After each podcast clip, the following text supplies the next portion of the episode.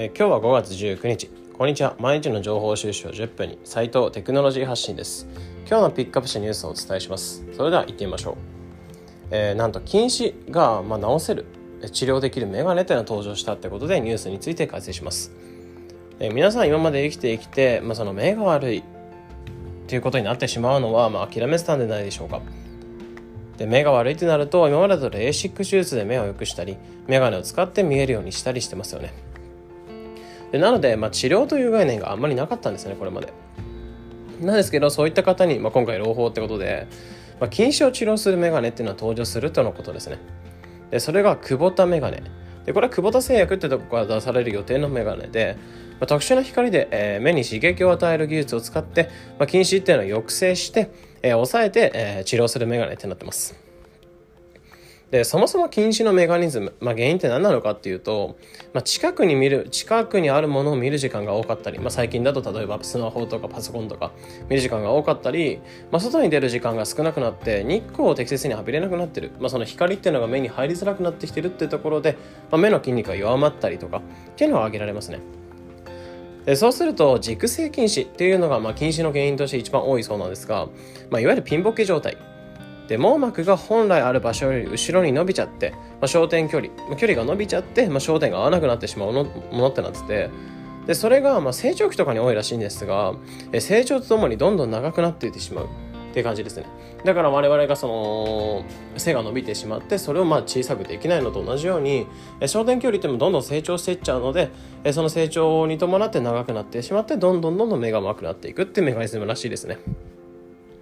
で、これを改善するため、まあ、この出てきた久保田メガネっていうのは、網膜に光を直接当てて刺激する治療になってて、で、この治療において VR 技術っていうのが使われてます。で、この VR 技術っていうのを使って、レンズ本体から LD を LED を映すことで、疑似的に遠くを見ているような感覚、まあ、状態に錯覚させるって感じですね。でそうすると、え、遠くを見てるような感じで、え、目が錯覚をするので、え、そうするとうまくこの、え焦点距離が伸びてしまう成長というのは抑制するってことができるって感じですね。で刺激っていうのもこれ強度を、ま、調節可能って感じになってて、ま、これ今まで、え使っていた自然光とかよりも効果的ってなってるってイメージですね。でこうした仕組みで焦点距離が伸びるのを抑えてその間に、えー、角膜や水晶体が成長していき全体的にそのバランスが良くなっていって、まあ、結局その目が良くなっていくみたいなメカニズムになってますでそして先日これに関しては、まあ、台湾の方で販売っていうのが許可出ていて価格っていうのが、まあ、いずれ出されるものに関しては50万円以下ぐらい目標で考えられてるって感じですね。まあでも若干高くはなってくるんですけど、まあレーシック手術とか、まあそれリスクあって怖いとかっていう人にとっては、まあそういったリスクを少なくして、えー、目が良くなって、まあ全然安い投資になってくるかなっていうふうには考えてます。